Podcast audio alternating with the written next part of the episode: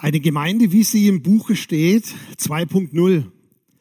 Und als ich mich so mit Peter ein bisschen vorbereitet habe, da haben wir beide spaßeshalber gesagt, eigentlich ganz einfach. Eine Gemeinde, wie sie im Buche steht, Doppelpunkt, Treffpunkt, Leben Ditzingen. Aber dann waren wir uns nicht ganz sicher, ob jeder so denselben Humor hat wie wir.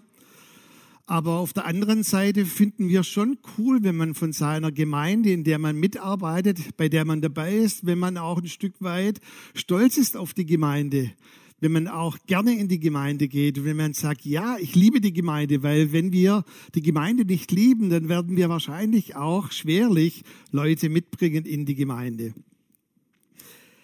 Mein Untertitel heute lautet Eine Gemeinde wie in der Apostelgeschichte. Ausrufezeichen, Fragezeichen. Ich höre immer wieder, so eine Gemeinde wie in der Apostelgeschichte, das wäre doch was. Oder auch jetzt vor allem in der Corona-Zeit, da sagen das manche so mit Nachdruck, jetzt müssten wir uns wieder darauf besinnen, Gemeinde zu leben, so wie die es in der Apostelgeschichte gelebt haben. Manche sagen dann sogar noch, so wie die erste Gemeinde oder die, die Urgemeinde. Und wenn das nicht überzeugend genug ist, dann sagen sie noch Dinge wie, oder so eine biblische Gemeinde. Das hört sich doch total gut und religiös an. Eine biblische Gemeinde. Und meistens denken dann die Personen, dass ich ihnen widersprechen werde in irgendeiner Art und Weise. Aber das ist gar nicht der Fall. Ich sage jedes Mal, wenn eine Person so auf mich zukommt, ich bin voll dabei. Ich möchte so eine Gemeinde wie in der Apostelgeschichte. Ich weiß nur nicht, ob wir beide von demselben sprechen und von demselben ausgehen. Und deshalb möchte ich heute ein paar Takte sagen zu der Gemeinde in der Apostelgeschichte. In vielen Bibeln heißt es so in Überschriften, so nach diesem Pfingstereignis, wo dann Petrus gepredigt hat und 3000 Menschen an einem Tag gläubig wurden, da heißt es dann in Apostelgeschichte 2, die Gemeinde entsteht.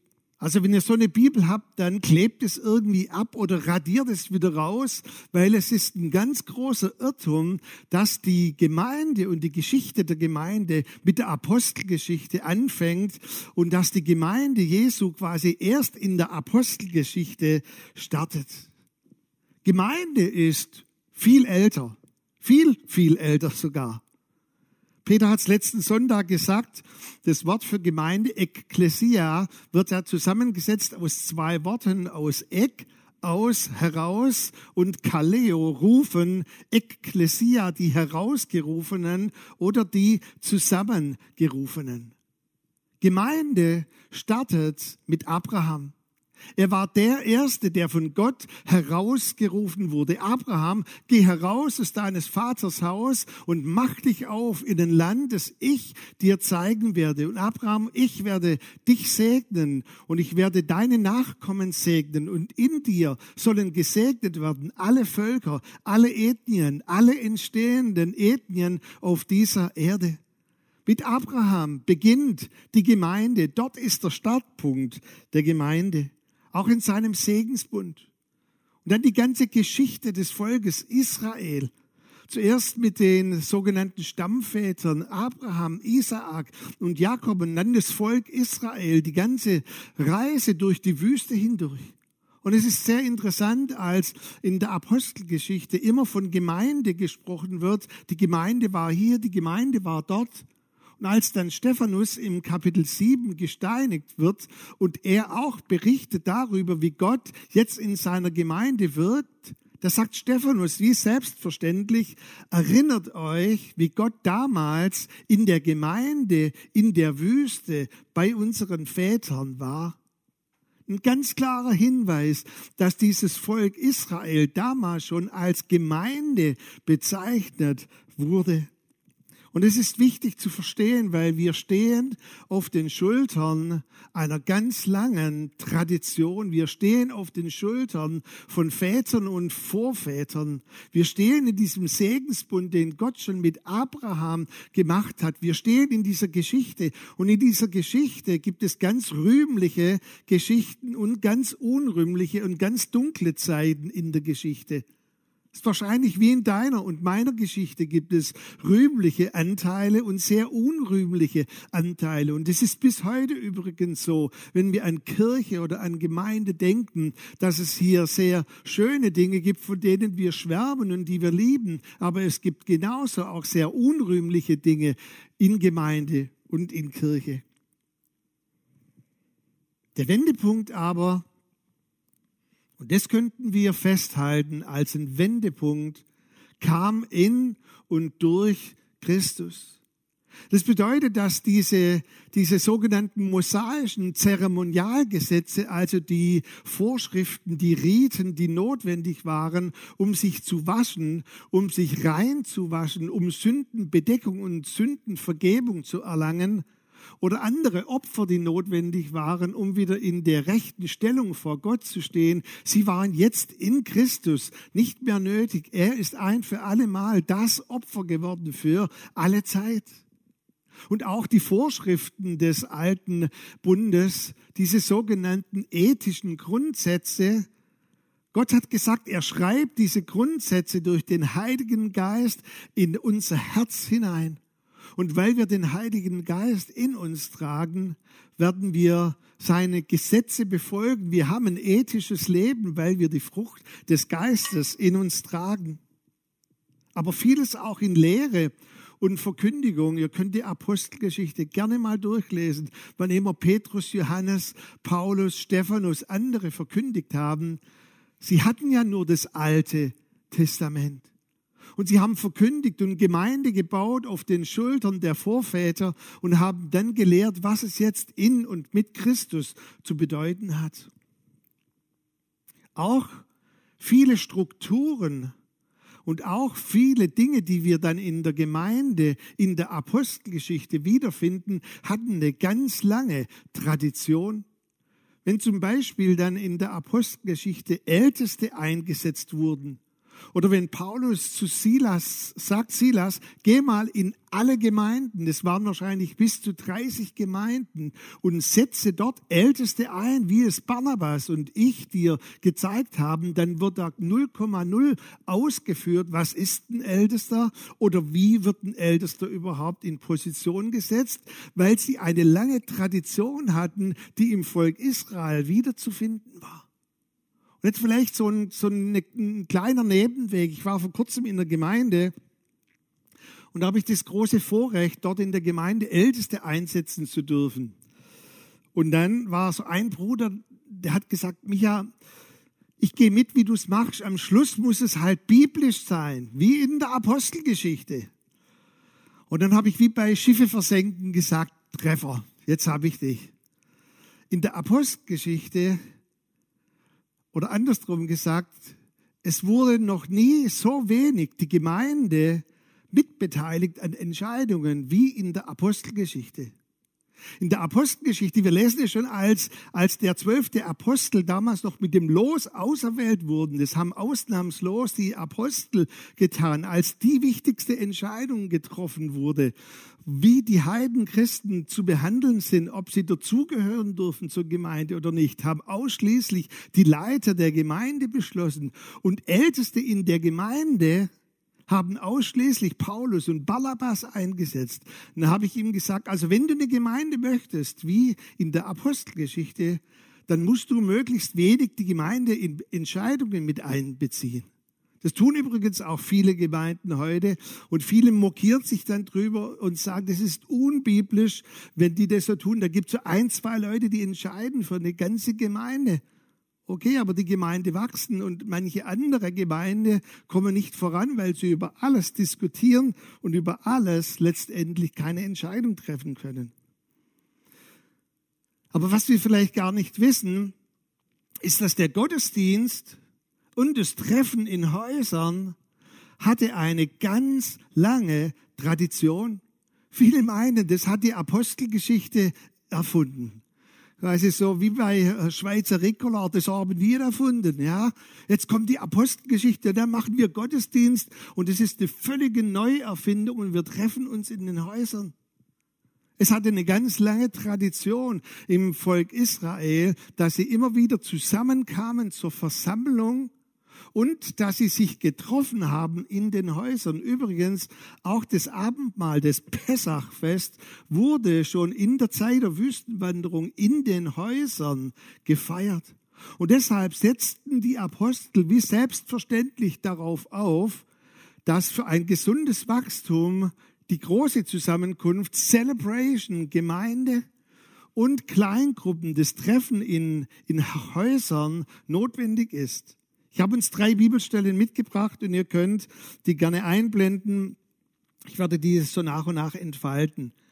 Gleich ganz am Anfang in 2, Vers 46 heißt es, sie waren täglich einmütig beieinander im Tempel und hier und dort in den Häusern. Habt ihr das richtig gehört? Also eine Gemeinde wie in der Apostelgeschichte. Sie waren täglich beieinander. Viele schaffen es ja nicht mal in den Gottesdienst und noch in eine Kleingruppe. Und dann im fünften Kapitel, als der Hohe Rat quasi sagt, hört auf mit eurer Gemeinde zu Petrus und Johannes, da heißt es, und sie hörten nicht auf, alle Tage im Tempel und hier und dort in den Häusern zu lehren und zu predigen. Sehr wichtig, sie haben nicht gesagt, ja, dann hören wir mit dem einen oder mit dem anderen auf, sondern sie hörten eben nicht auf mit beidem, weil beides ihnen wichtig war. Und dann im, Vers, im Kapitel 20, Vers 20, dort schreibt oder wird von Paulus gesagt, ich, Paulus, habe euch nichts vorenthalten, was nützlich ist, dass ich es euch nicht verkündigt und gelehrt hätte und wieder öffentlich. Das bedeutet in der Synagoge oder am Marktplatz und in den Häusern. Also diese Gemeinde, und jetzt sage ich nochmal so spaßeshalber, diese biblische Gemeinde, dann hat es mehr Nachdruck. Für die war es völlig normal, dass sie sich trafen im Gottesdienst und in den Häusern und damit erlebten sie ein rasantes Wachstum. Aber dann kam Corona.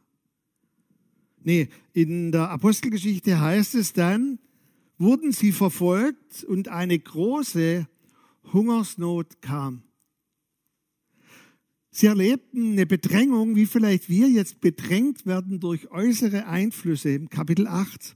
Sie wurden zerstreut in das Umland Einige, einige, nicht viele, einige aber blieben in Jerusalem.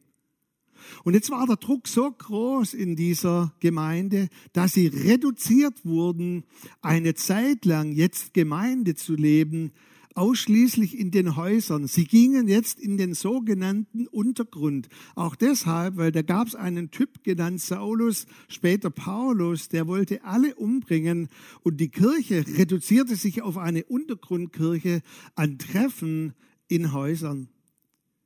Und jetzt die biblische Gemeinde hat gesagt, also jetzt gehen wir mal in so einen Notbetrieb. Jetzt halten wir alles möglichst nur noch so aufrecht und dann schauen wir, bis das vorbei ist. Und dann vielleicht in drei, vier, fünf Monaten oder in zwei Jahren, dann machen wir wieder so richtig Gemeinde. Genau das Gegenteil war der Fall. Obwohl sie in den Untergrund gingen, obwohl sie sich reduzieren mussten, obwohl sie in der Zerstreuung waren. Das bedeutet manchmal über 100 Kilometer entfernt, zerstreut im ganzen Land, manche noch weiter, erlebte die Gemeinde weiter ein Wachstum. Es gibt eine ganz einfache Gleichung in der Kirchengeschichte. Wann immer Gemeinde Jesu bedrängt wurde, wächst sie. Ganz einfach. Und es gibt nicht wenige chinesische Christen, die freuen sich eigentlich jetzt nicht über das Virus, weil vielleicht kommt ja das Virus sogar von ihnen, aber die freuen sich daran, dass wir ein Stück weit bedrängt werden. Und lass mich mal so sagen, liebe Freunde, wir werden bedrängt auf einem ganz, ganz, ganz hohen Niveau. Aber sie sagen, vielleicht nutzen sie jetzt die Chance der Bedrängnis, dass sie wachsen und sich multiplizieren. Das hat die Gemeinde getan in Jerusalem und weit darüber hinaus in allen Regionen, in denen sie waren. Sie haben sich multipliziert. Wie, sage ich uns nachher gleich. Aber weißt du, Jesus hat gesagt, auf diesem Felsen, auf mir selber, auf Christus, werde ich meine Gemeinde bauen und die Pforten der Hölle werden sie niemals überwinden. In der ganzen Kirchengeschichte hat kein Diktator, kein totalitärer Staat, kein Kommunismus, kein Sozialismus, kein Lukaschenko, kein Donald Trump oder wer auch immer, kann die Gemeinde aufhalten zu wachsen, weil Christus seine Gemeinde baut und die Pforten der Hölle werden sie niemals überwinden. Wir sehen es in Ländern wie China, Nordkorea im Moment, weite Teile von Afrika und in anderen Ländern, wo die Gemeinde reduziert wird auf den sogenannten Untergrund. Sie wächst und sie sagt nicht, jetzt, jetzt schauen wir mal, irgendwann muss das vorbei sein und dann machen wir so richtig biblische Gemeinde wie in der Apostelgeschichte. Sie erlebt jetzt in der Bedrängnis, dass die Gemeinde weiter wächst. Und deshalb möchte ich dir heute Morgen sagen, und auch mir, kein Corona kann die Gemeinde Jesu stoppen. Ich sage sogar, gerade in solchen Zeiten, die Bibel nennt es ein Kairos-Moment, gehen Türen auf, die bisher verschlossen waren. Es fühlt sich ein bisschen komisch an, so einen Streaming-Gottesdienst zu machen. Es fühlt sich komisch an, auch Worship zu machen über dieses Medium. Aber auf der anderen Seite erreichen wir Menschen und gehen Türen auf, die sonst zu wären. Und es ist auch ein Kairos Kairos-Moment, ein Moment, besonders auch für Kleingruppen, für Treffpunkte, dass ihr anfangt, in einer anderen Perspektive zu leben. Ein Freund von mir oder vielleicht wäre es angenehmer zu sagen, ein Bekannter von mir, wir waren mal enger zusammen, haben uns dann ein bisschen aus den Augen verloren, weil er heute am Rand zur Schweiz lebt. Er wurde mal eingeladen nach China so eine Mega-Gemeinde in China zu besuchen, die im Untergrund lebt. Und natürlich musste da alles geheim und so weiter, durfte auch nicht viel Trara, durfte auch nicht viel filmen. Und da ging er so zu dieser Mega-Gemeinde nach China in den Untergrund. Und der wurde dann untergebracht bei dem Leiter dieser Bewegung. Und am Sonntagmorgen wurde er um 7 Uhr geweckt dann äh, Frühstück, Abfahrt 8 Uhr. Eine Stunde Fahrt, 9 Uhr waren sie in einem Wohnzimmer und er hat gesagt, vom Geruch nach waren es weit über 30 Personen. Er sagte, die standen noch draußen auf dem Hof und irgendwie im Gang und, und dieser sogenannte Leiter, der Apostel der ganzen Bewegung, hat drei Stunden am Stück gelehrt gelehrt und gelehrt und gelehrt und gelehrt. Und er sagt für dich so als, als Europäer, das ist schon eine Herausforderung. Er hat ja auch nicht viel verstanden. Drei Stunden lang. Dann war es zwölf. Und dann geschah Folgendes. Die 30, die diese Lehre gehört haben, sind nun ausgeschwärmt in die Stadt. Und es ist immer nur einer ausgeschwärmt. Hier einer, dort einer, auch falls sie erwischt werden, dass eben nur einer erwischt wird. Also 30, die das gehört haben, schwärmen aus und gehen wieder in 30 Kleingruppen.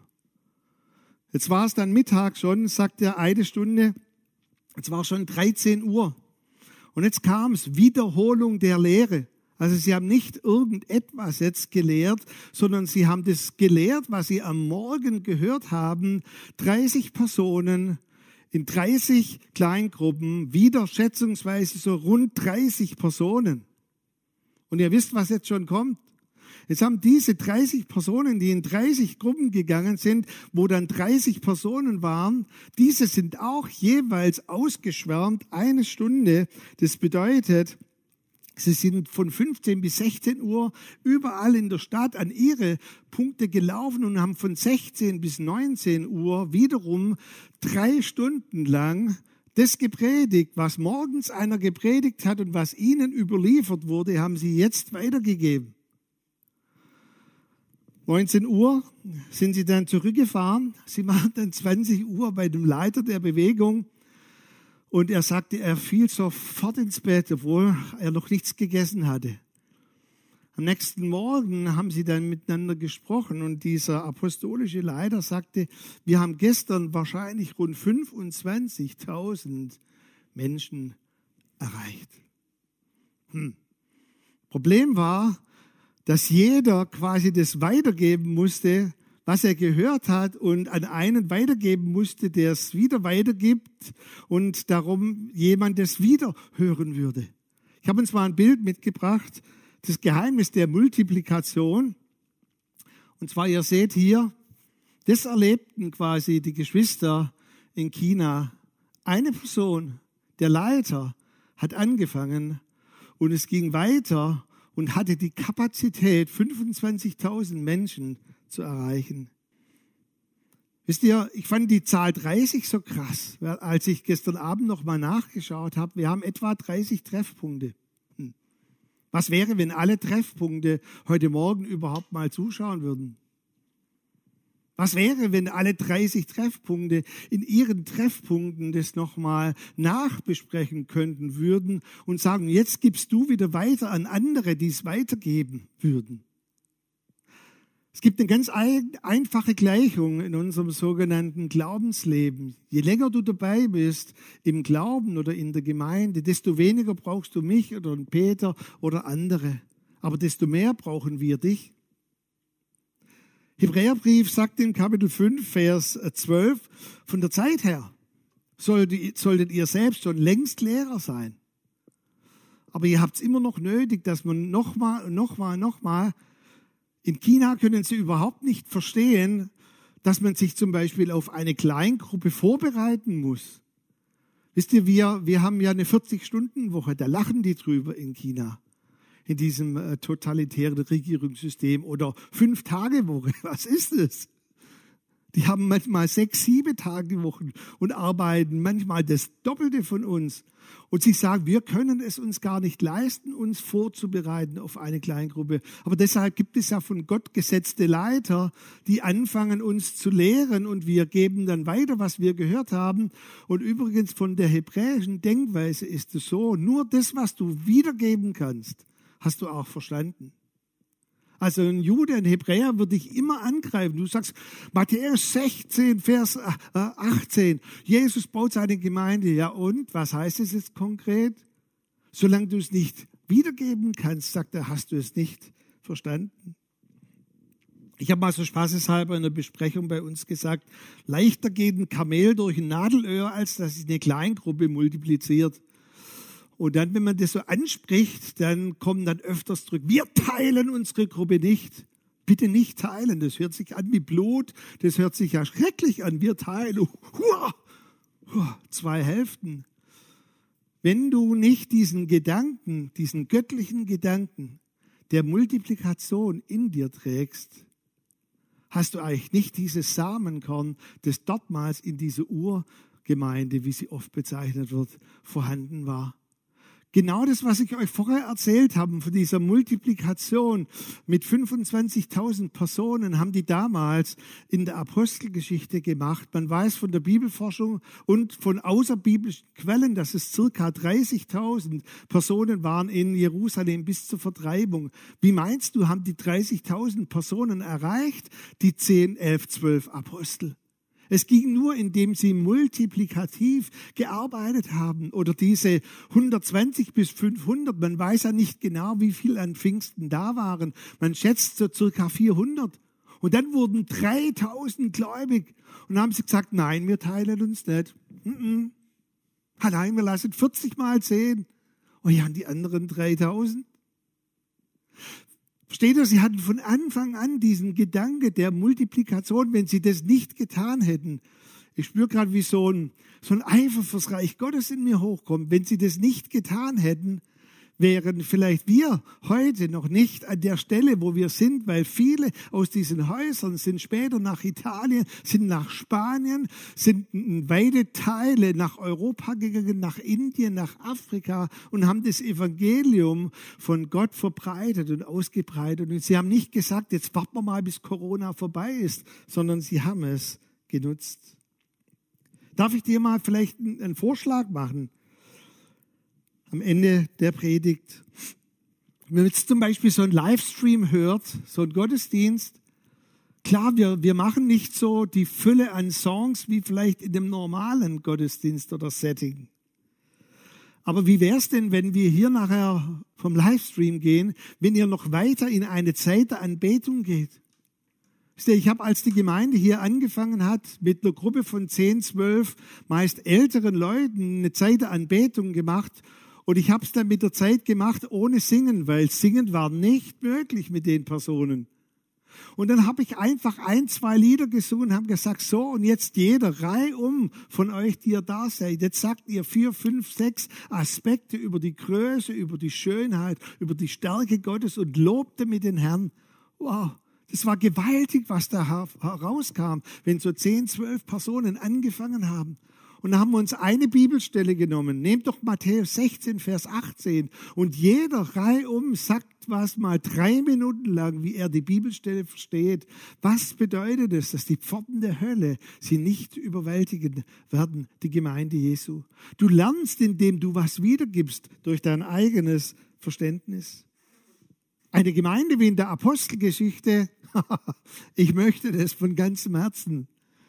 Nichts weniger als das, als eine Gemeinde wie in der Apostelgeschichte. Von mir aus auch eine biblische Gemeinde. Letzte Folie, dann bin ich am Ende und Fortsetzung gibt es nächste Woche. Wir sind nicht im Corona-Notbetrieb. Ja, wir haben gewisse Einschränkungen, aber wir machen das Beste daraus. Deshalb ist uns auch heute Morgen wichtig, dass wir bei so Streams möglichst das Beste geben, was wir können. Wir machen das Beste in unseren Kleingruppen. Alles andere als Wachstum wäre eher unwahrscheinlich oder wäre eigentlich nicht das, was Normalität wäre. Und das wünsche ich mir so sehr, da möchte ich uns herausfordern. Und es ist auch eine sehr herausfordernde Message heute Morgen. Aber es ist deshalb, weil die Apostelgeschichte uns herausfordert. Wir stehen auf diesen Schultern von diesen Brüdern und Schwestern, die alles daran gesetzt haben, dass das Evangelium ausgebreitet wird. Und wir dürfen auch jetzt so eine Zeit wie Corona nutzen, das Beste daraus zu machen. Jetzt ist eine Zeit, Kleingruppen zu multiplizieren. Jetzt ist eine Zeit, auch wirklich Gott anzubeten, vielleicht in einer anderen Art und Weise, als dass wir das gewohnt sind. Aber er baut seine Gemeinde mit uns und durch uns. Amen.